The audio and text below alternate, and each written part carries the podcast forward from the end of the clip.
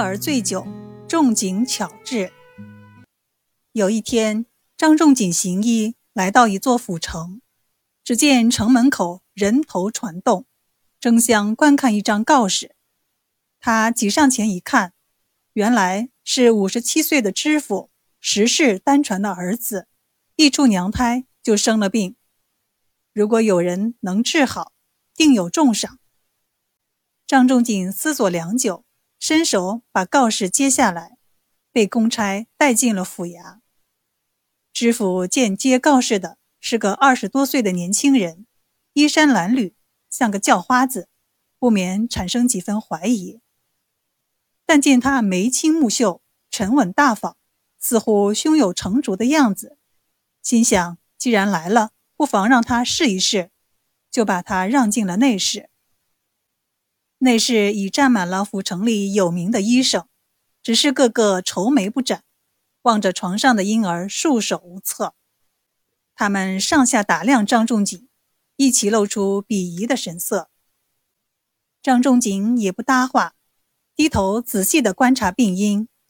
只见他掰开婴儿的小嘴看了一下，拿起小手抚摸了一会儿，沉吟片刻，轻轻地点了下头。随即吩咐家人在砖地上铺一领芦席，锅上两桶井水，把婴儿放在上边，又扯下一根头发，插进婴儿的鼻孔，轻轻地捻动。不到半个时辰，婴儿手脚舞动起来，哇的一声哭了。众人哗然，个个惊叹不已。知府忙问原因，张仲景解释道。乃是婴儿母亲怀孕期间饮酒过度，故胎儿酒醉未醒。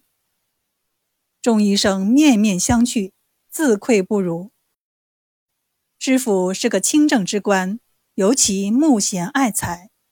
他问明张仲景是南阳聂阳人士，已经外出行医一年有余，本想留他住上几日，但见张仲景惦念家中，也只好作罢。知府又以重金相赠，仲景坚持不受，只求知府借匹马骑。知府满口答应，却给他牵来了一匹又瘦又弱的瘸腿老马。张仲景毫不介意，骑着瘸腿老马踏上了归途。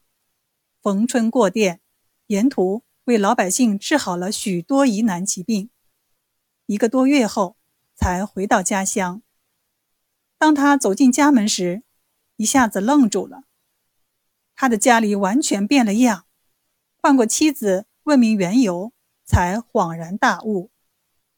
原来那知府趁他骑着瘸腿老马赶路之际，已派人运来木石材料，为他建造了住房和药店，并购置了许多药物，作为对仲景救治病因的感谢。